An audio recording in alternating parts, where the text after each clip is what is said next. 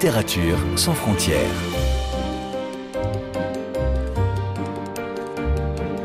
Catherine Fruchon-Toussaint. Fanny Renard. Bonjour à toutes et à tous. Sherlock Holmes, Game of Thrones, La Servante écarlate, Lupin. On ne compte plus les séries récentes adaptées d'œuvres littéraires proposées par les chaînes de télévision ou les plateformes. À ce titre a été lancé l'an dernier dans le sud de la France, dans une ville hautement romanesque, un festival entièrement consacré à ce thème, Marseille Série Stories, qui s'est déroulé il y a quelques jours pour sa première édition véritable en public.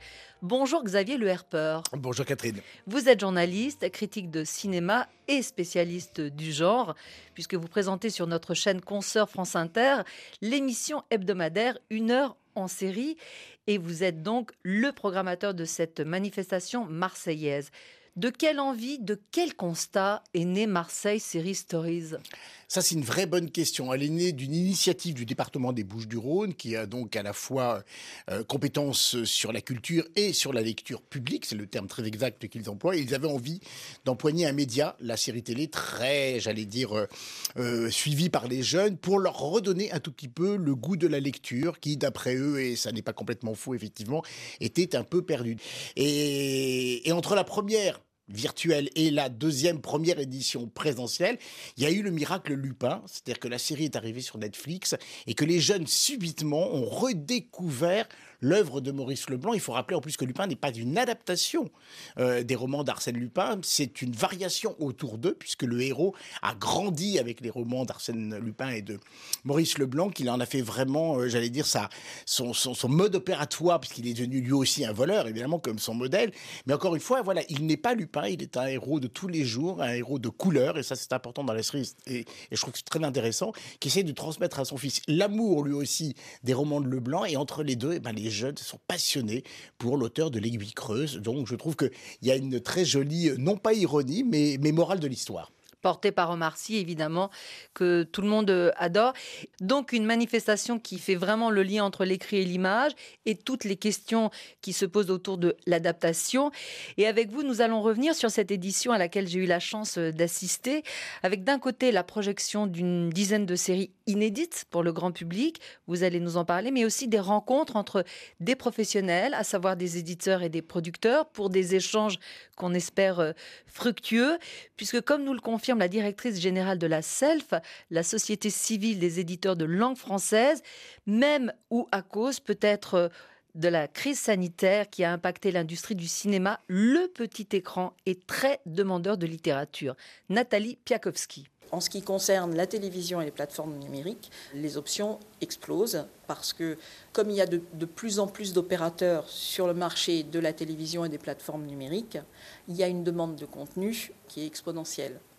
Et comme cette demande de contenu est exponentielle, au-delà du recours à des scénarios dits originaux, il y a une demande importante d'adaptation. Pourquoi? Parce que d'abord, quand on est face à un livre, on a une histoire qui existe, qui est là, qui est déjà écrite.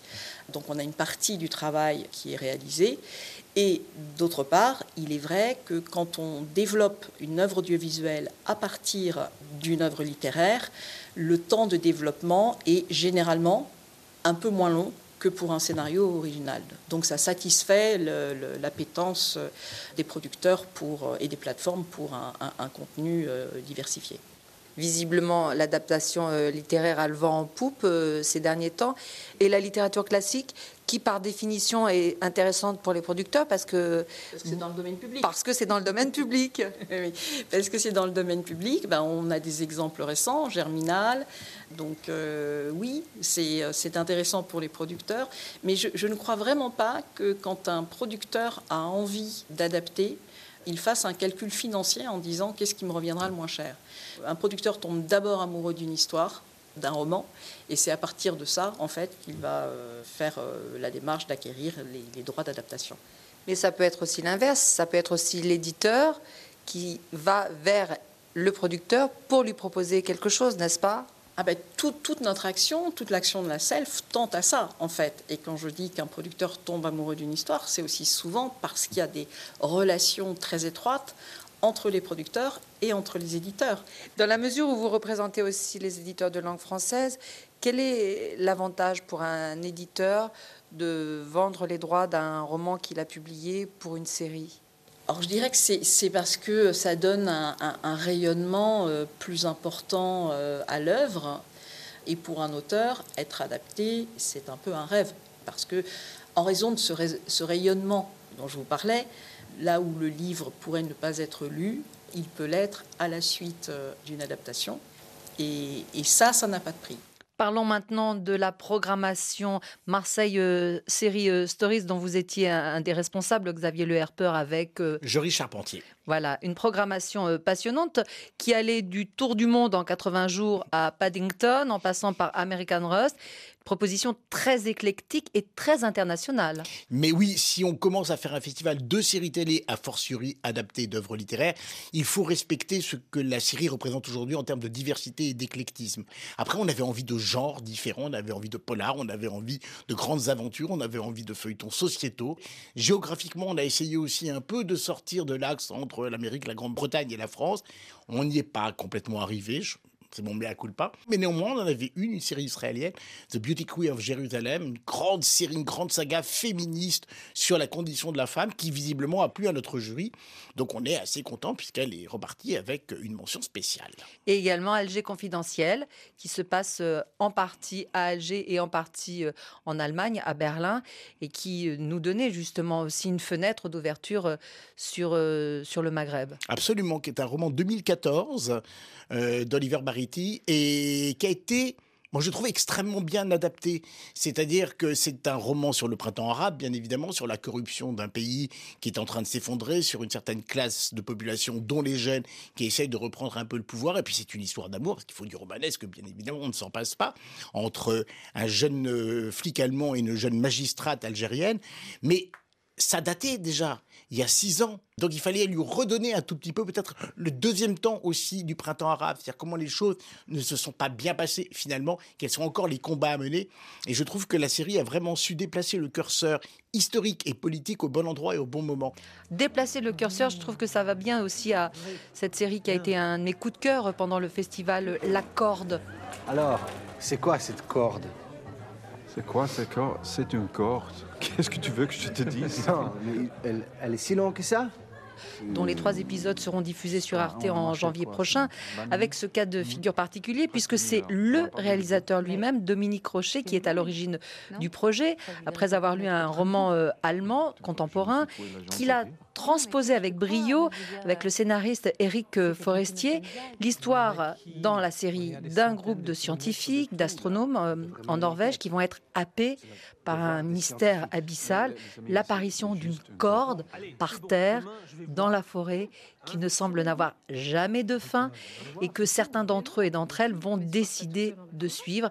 Dominique Rocher, que j'ai rencontré, nous raconte la genèse du projet et vous allez voir l'écart entre le roman et ce qui est devenu la série. C'est une adaptation d'un roman euh, de Stefan Aus dem Siepen, qui est un auteur allemand euh, contemporain. C'est un roman qui est sorti il y a 6 ou 7 ans euh, en France. Donc je l'ai découvert à ce moment-là. C'était la rentrée littéraire. Moi, je mène une veille permanente. C'est je lis beaucoup. je m'intéresse beaucoup, notamment à la littérature fantastique, parce que c'est le genre dans lequel moi j'évolue.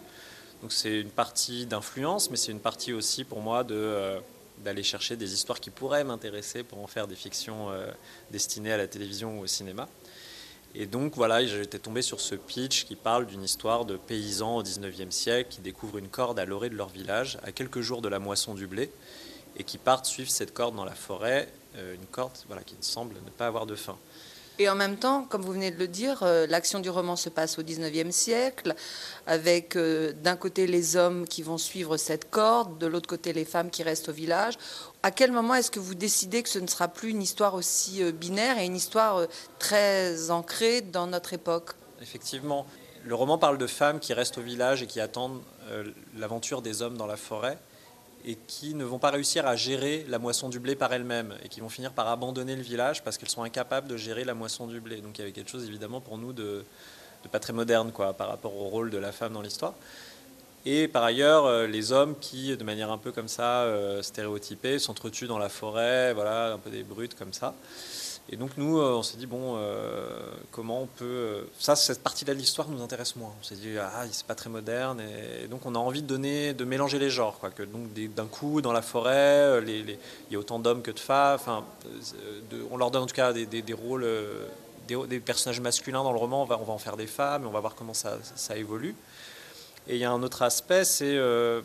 dans le roman, il s'agit de paysans en fait, assez simples d'esprit, qui sont pas très cultivés, qui euh, voilà, on est au 19e siècle. euh, eux, leur vie, c'est le, le blé et point quoi. Et donc euh, l'auteur se sert de ça pour dans la manière dont il est confronté à la corde, c'est-à-dire que c'est vraiment lié à leur simplicité d'esprit, quoi, la manière dont ils réagissent. Et nous, on voulait que nos personnages soient cultivés, soient instruits, soient, soient plus représentatifs de l'homme, on va dire, de- d'Europe de l'Ouest, quoi. C'est-à-dire, je n'irais pas jusqu'à dire intellectuel, mais en tout cas qui, confronté à ce sujet absurde qu'est la corde, n'est pas l'excuse de la simplicité d'esprit. Est-ce que vous avez eu envie de rencontrer euh, l'écrivain? Euh, oui, bien sûr, je- on s'est rencontrés. euh, mais c'est vrai que moi, j'ai, alors c'est pas la première fois que j'adapte un, un roman. C'est quelque chose que j'aime bien faire, mais dans le sens où ça définit pour moi un cadre pour raconter mes histoires à moi. Et donc, je suis pas très respectueux en général des romans que j'adapte. L'auteur a fait son roman, c'est ce que je lui dis, et pour moi, le, le- le- le- le lecteur peut aller découvrir ce la vision qu'a le, romancier, et que en général, j'aime beaucoup. Mais moi, je suis pas là pour faire, euh, pour raconter la même histoire. Moi, j'ai mon histoire à raconter, et j'utilise ce roman comme un, voilà, comme un cadre pour, pour faire mon, mon histoire à moi. Pourquoi alors euh, être allé le, rencontrer? C'est une marque de respect, quoi. Enfin, je veux dire, on se rencontre, on discute. Il, il peut échanger aussi sur euh, lui, le chemin qu'il a fait, les questions qu'il s'est posées en racontant son histoire, parce que ça, ça, ça me nourrit moi aussi énormément. Euh, on partage les mêmes questionnements, les mêmes, euh, les mêmes souffrances, et, euh, et- et donc forcément, ça, ça m'intéresse. Et comment est-ce qu'il a réagi? Euh, bah, très bien, dans mon souvenir, il est, je pense qu'il est, il est intrigué en fait. Il a envie de, et je crois qu'il préfère ça quelque part plutôt que quelqu'un qui va s'approprier son histoire. Je veux dire dans le sens reprendre ses idées à lui. Euh, je crois qu'il y a quelque chose de séduisant dans le côté, bah, en fait, il fait complètement autre chose. Donc euh, moi, mon histoire, elle existe et il fait la sienne. Et en fait, euh, je crois que ça le dérange pas du tout, ça, ce, ce côté-là.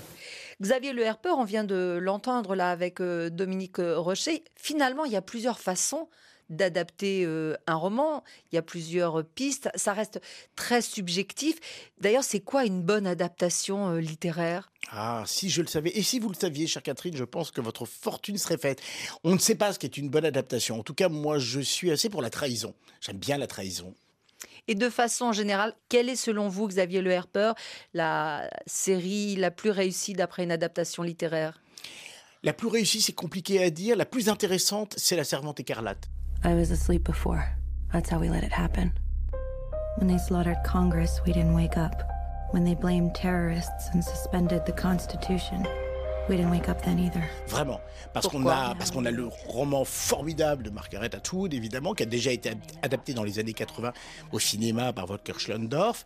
Et la preuve de la vitalité, de la force du roman de Margaret Atwood, c'est que la première saison, donc, qui est très proche euh, du roman, ne semble parler que de nous et que d'aujourd'hui et que des combats qui sont en train de mener. Après, la série s'est affranchie du roman, elle a continué de travailler ses personnages. C'est pas toujours réussi, mais moi, ce qui m'intéresse, c'est qu'ils ont trouvé suffisamment de matière, de matériaux à l'intérieur du roman pour continuer de parler des combats qui sont aujourd'hui ceux des femmes ceux des minorités et, même des pouvoirs fascisants, hein, des, religions orthodoxes et extrémistes. Et on a l'impression que le roman de Margaret Atwood a été écrit en parallèle de ce qui est en train de nous arriver et que la série elle-même a suivi cette espèce de contemporanéité, j'y suis presque arrivé. Et ça, c'est formidable.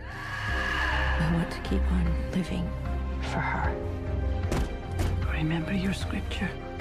Blessed are the meek. And blessed are those who suffer for the cause of righteousness. Retour en studio euh, à RFI dans Littérature sans frontières avec Xavier Le Herper pour continuer de parler de Marseille Série Stories qui s'est tenue il y a quelques jours et où pour juger les séries en compétition, on reparlera euh, du palmarès euh, tout à l'heure. Il y avait donc aussi un jury composé entre autres du comédien Thierry Godard, grand acteur vu dans Engrenage, un village français et qui actuellement tient l'un des rôles principaux de la série Germinal adaptée d'Émile Zola qui raconte la révolte dans les mines euh, au 19e siècle. et qui avait déjà interprété un rôle récurrent dans la série Les Dames, d'après les romans policiers d'Alexis Lecaille. Je lui ai demandé si pour autant ça modifiait son travail d'acteur ou pas. Thierry Godard. Bah, en tout cas, pour la série des Dames, je me souviens d'Alexis Lecaille, donc, qui, écrivait cette série. Il m'avait envoyé d'abord euh, les, deux premiers romans. Je les avais lus. Euh, il m'a dit voilà, si ça t'intéresse, si tu as envie de partir avec nous, je t'enverrai les scénarios après. Et, euh, voilà, bah, c'est une nourriture quand même dont il serait dommage de, se passer, d'avoir déjà l'univers intérieur d'un auteur. Et après le scénario qui est beaucoup plus, beaucoup plus dans l'action, beaucoup plus. Voilà, on est dans les dialogues, on est autre chose. Mais d'être nourri par une œuvre littéraire, c'est quand même voilà, c'est quand même magnifique. Quoi. Et ceci dit, euh, pour Germinal, alors j'avais fait, euh, j'avais, euh, j'ai lu pas tout Zola, mais pratiquement quand, quand j'avais entre, je sais pas, entre 22 ans et 28 ans, j'avais quasi tout lu dont Germinal, qui n'était pas mon œuvre préférée. Mais quand, j'ai reçu les scénarios, je n'ai pas voulu relire, justement, j'avais peur de, voilà, peut-être un peu déçu de ce pouvait y avoir, de, ce qui ne pourrait pas être dit sur Maheu. Et, voilà. et je me suis dit, bon, je pars dans ce scénario parce que c'est complètement autre chose. Et, peur aussi d'être un, peu, euh, et, pas étouffé, mais un peu, euh, de mesurer trop l'ampleur aussi de, Germinal.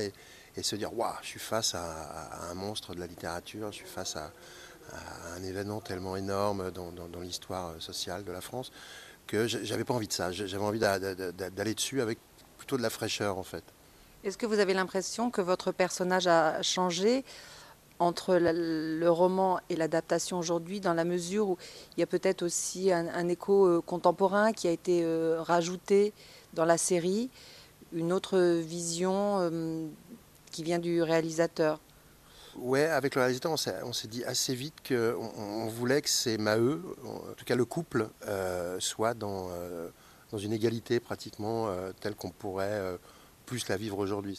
C'est que Maheu, à un moment donné, il est capable de prendre des décisions, mais il va chercher le regard de sa femme et, si elle dit OK, c'est OK. Enfin, ils ont un échange entre eux, une sorte peut-être de, couple moderne avant l'heure qu'on a voulu en tout cas recréer dans une nouvelle version de Germinal.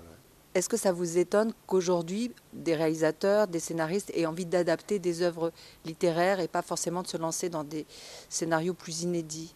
Non, je crois que je crois que on devrait le faire encore plus parce que je trouve, que les, grandes œuvres littéraires, elles sont pas faites pour être sur une étagère et, voilà, elles sont faites aussi par l'audiovisuel, c'est formidable. Et euh, non, non, non, il faut y aller. Moi, je trouve qu'on on a, on a quand même, on a, le choix en France, quoi. on a quand même des super auteurs. Euh, là, je viens de refaire Flaubert. De, réinterpréter, Flaubert, c'est quand même euh, magnifique. Enfin, il faut, il faut, au contraire. Dans le rôle de Charles Bovary? Oui, dans le rôle de Charles Bovary, Et pareil, avec. Euh, voilà, il y a eu des versions de fête, et puis bah, d'un seul coup, on a une, on a une relecture de, de, Charles Bovary, où on se disant, tiens, en fait, ce mec, c'est aussi un homme purement amoureux, purement amoureux de sa femme. Sur Madame Bovary, elle existe, elle est partout dans les rues, on a, il y en a partout des Madame Bovary, il y a des Charles Bovary aussi. Donc c'est bien de, ouais, de, les remettre au goût du jour, enfin, euh, d'essayer de, comprendre en tout cas les mécanismes euh, de tout ça. C'est des mécanismes qu'on retrouve. C'est ce qui fait que c'est des grandes œuvres en fait. Ici, on voit plein de séries euh, inédites, dont certaines sont adaptées de romans dont on ne connaissait même pas l'existence. je pense à La Corde, par exemple. Est-ce que c'est important, nécessaire de savoir que c'est adapté d'une œuvre littéraire ou pas? Oui, ça, oui c'est important parce que là, la corde, c'est vrai que ça me donne envie de le lire, par exemple. Même si a priori, c'est totalement différent. Et même si a priori, c'est totalement différent. et justement, de voir, euh, alors peut-être parce que je m'intéresse aussi maintenant à, un peu au fonctionnement de tout ça, puis que moi aussi, à un moment donné, j'aimerais adapter aussi une œuvre littéraire. Donc j'ai envie de voir euh, qu'est-ce qu'ils ont pris, qu'est-ce qu'ils ont, qu'est-ce qu'ils ont enlevé, qu'est-ce qu'ils ont, comment ils ont, comment ils ont fait leur petite tambouille, en gros. Ça m'intéresse. Quand vous dites que vous avez envie d'adapter une œuvre euh, littéraire, c'est de façon euh, générale ou vous pensez à un titre en particulier? Non, je pense à un titre, mais comme je suis superstitieux, je ne peux pas en parler. Et puis euh, voilà, et puis après, il y a toute une histoire de droit, récupérer les droits, tout ça. Mais il y a, il y a un auteur que j'adore depuis tout le temps. je, rêverais de, l'adapter parce que je l'ai croisé, et que, j'aime son univers. Et, voilà, à un moment donné, tout ça, c'est compliqué à mettre en place parce que c'est compliqué des fois d'adapter quelque chose qu'on aime vraiment. Moi, moi il y avait un, grand monsieur qui m'avait dit ça, euh, qui, fait des adaptations, et il me dit il faut, il faut être plus fort que l'œuvre à un moment donné. Donc si on est trop dans l'affect, c'est compliqué. C'est-à-dire qu'il faut arriver à, je dis pas la détruire, mais arriver à, Donc des fois c'est plus simple, c'est plus simple d'adapter un mauvais livre qu'un très bon livre, bizarrement. Donc euh, voilà, donc je me méfie un peu de cet auteur que j'adore. Thierry Godard, donc, qui nous a livré un petit scoop, peut-être euh, l'écriture prochaine euh, d'une série adaptée euh, d'un roman, mais évidemment, on, le, on, lui laisse nous le révéler quand ce sera fait. Il a raison d'être superstitieux. Alors, j'ai l'impression aussi, Xavier Le Herper, que c'est un milieu la série adaptée des œuvres littéraires ou la série en général, où les femmes ont une place importante, sont un peu aux manettes. Est-ce que c'est votre impression? Ah mais c'est pas une impression, c'est une vérité. La Catherine, vous dit quelque chose d'extrêmement juste, en particulier aux États-Unis, et puis c'est en train effectivement de se développer en France. Les femmes étaient tellement ostracisées à Hollywood du grand médium qu'est le cinéma qu'elles ont commencé effectivement à entre guillemets prendre le pouvoir euh, dans les séries télé en représentant ce qu'elles étaient, c'est-à-dire des femmes, des femmes de couleur, parfois des femmes LGBT, c'est-à-dire en s'apercevant qu'il y avait quand même là aussi des sujets qui n'avaient jamais été traités ou de manière très réductrice. Je pense à Shada Rhimes, par exemple, qui est une immense choronneuse, mais il n'y a pas qu'elle. Et elles ont eu envie de raconter des personnages. Et avec elles sont arrivés justement des personnages tout à fait nouveaux qu'on n'aurait pas vu il y a encore quelques années sont des, héroïnes souvent de combat, des héroïnes de militantisme, des héroïnes qui veulent affirmer qui elles sont. Donc oui, les femmes effectivement sont en train de prendre le pouvoir. Eh bien, je vous propose de rencontrer une de ces femmes euh, puissantes en France, en la personne de Sophie Réville de la société euh, de production Escazal Film, qui va nous raconter la spécificité de la série des petits meurtres euh, d'Agatha Christie. Alors, c'est une aventure qui aujourd'hui fédère plus de 6 millions de téléspectateurs, qui se découpe en trois époques, les années 50, 60 et aujourd'hui 70, avec euh, cet épisode inédit Mourir sur scène qu'on a vu à Marseille Série et qui sera diffusé le 17 décembre sur France 2. Donc retour sur l'histoire de ce succès avec Sophie Réville. Alors ça a commencé en 2010 et eh bien avec euh, Petit meurtre en famille qu'on avait fait euh, comme un espèce de feuilleton de l'hiver pour France 2. C'est la première fois que j'ai amené l'idée d'adapter Agatha Christie avec des héros français, et surtout que j'ai convaincu les Anglais d'adapter les livres de la Reine du Crime sans Hercule Poirot, sans Miss Marple, avec nos héros, et ça a été la naissance de La Rosière et de Lampion. On est la seule maison de production au monde à avoir le droit, comme ça, de mélanger des enquêteurs français et les histoires d'Agatha Christie. J'en suis assez fière. Comment ça se fait qu'ils ont accepté bah, je pense que j'ai été convaincante. Euh, j'ai été, donc il y a plus de dix ans à Londres, euh, on, a, on a pitché euh, les nouveaux personnages, donc La Rosière et Lampion, qui était quand même un peu une démarque de Hercule Poirot, donc un enquêteur assez suffisant, très sûr de lui, persuadé d'être super intelligent, et puis son espèce de bras droit, le capitaine Hastings dans les romans, et chez nous c'était Lampion, donc l'inspecteur homosexuel très timide on, avait euh, un peu euh, quand même euh, fait des versions françaises des personnages d'Agatha Christie. Du coup, ça leur a paru assez proche de l'œuvre. Après, quand on est parti dans les saisons d'après, les années 60, les années 70 aujourd'hui, on est parti dans des personnages très très loin d'Agatha Christie, la secrétaire Marilyn Monroe, du commissaire Laurence, mais ils, les ont adorés. Et maintenant, on a une relation de confiance totale avec Matthew Pochard, donc l'arrière-petit-fils d'Agatha Christie, c'est vrai qu'il nous fait euh, totalement confiance. Là, on arrive à 45 films euh, dans la collection Les Petits Mères d'Agatha Christie adaptés. Et donc, pour cette troisième saison, qui se passe dans les années 70, on n'adapte plus un livre en particulier. On adapte, la formule au générique, c'est d'après l'œuvre d'Agatha Christie. C'est-à-dire qu'on peut prendre des mécaniques d'un livre, le meurtrier, le mobile du meurtrier d'un autre livre, ou même inventer un mobile, inventer un meurtrier, du moment que la mécanique est respectée. Donc c'est vrai qu'on a aujourd'hui une liberté quasiment totale parce que on respecte le parfum, l'ADN, comme je le disais, ce who's done it, ce huis clos, voilà. Mais qu'est-ce qui fait le succès de la série? Est-ce que c'est parce qu'il y a marqué Petit meurtre d'Agatha Christie, selon vous? Alors, j'ai la faiblesse de croire que non. Agatha Christie, ça aide, évidemment, et puis au début, ça a été très moteur, parce que les gens se disent, ah, il va y avoir une super histoire policière avec un rebondissement final à tomber par terre. Mais je pense qu'aujourd'hui, d'ailleurs je le sais, puisqu'il y a eu des études marketing, les gens ne viennent plus pour ça. Les gens, ils viennent plus pour petits meurtres. Qu'est-ce que c'est les petits meurtres? C'est des personnages hauts en couleur, des personnages qui ont des gros défauts, des grosses failles, beaucoup d'autodérision, et la comédie. Avec beaucoup d'écho à la société euh, française euh, contemporaine. Par exemple, euh, la question de, la femme. Jusqu'ici, vous aviez un duo d'hommes, même si le deuxième était en effet homosexuel, ce qui était déjà aussi une question sociétale importante. Ensuite, un trio, mais c'était mené par un homme. Et là, on arrive à un trio, et la chef, c'est une femme.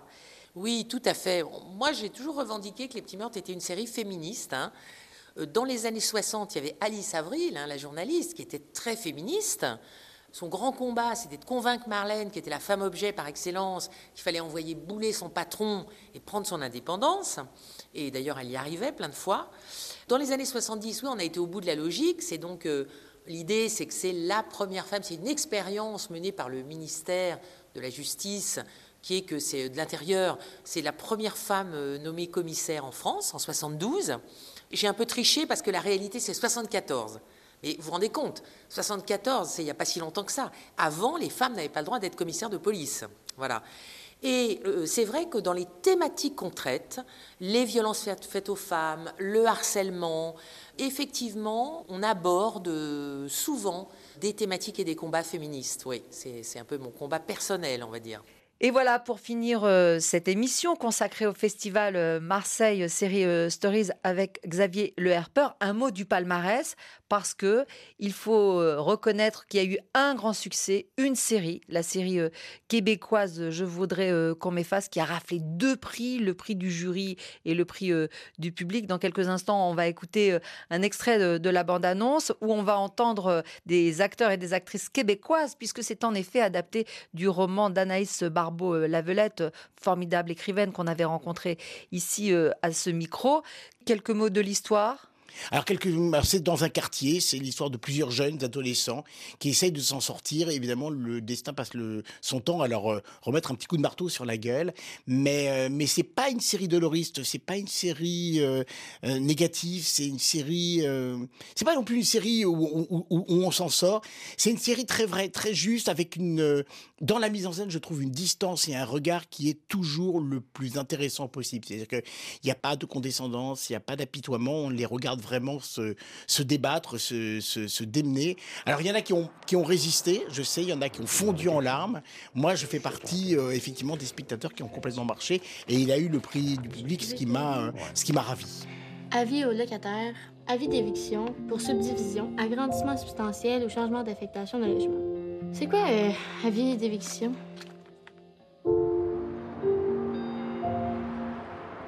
Il est entendu que les enfants seraient maintenus auprès d'un tiers significatif, M. Luc Chouinard. L'école a été mise au courant pour le jugement de ta mère. Comment ça se passe à la maison? Ça se passe très bien, puis c'est pas de vos affaires. On a demandé d'amour.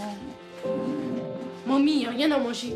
Merci infiniment Xavier Le Herper d'être venu au micro de Littérature sans frontières sur RFI aujourd'hui nous parler de cette euh, première vraie édition euh, du festival euh, Marseille Série Stories. On se donne rendez-vous l'année prochaine en 2022 Avec joie. Merci encore. Merci à vous. Catherine Fruchon-Toussaint, Fanny Renard. Pouvez réécouter cette émission sur le site rfi.fr en cliquant sur l'onglet Podcast. Et pour ne manquer aucun numéro de votre magazine, vous pouvez vous abonner à Littérature sans frontières dans votre application préférée et nous laisser un commentaire.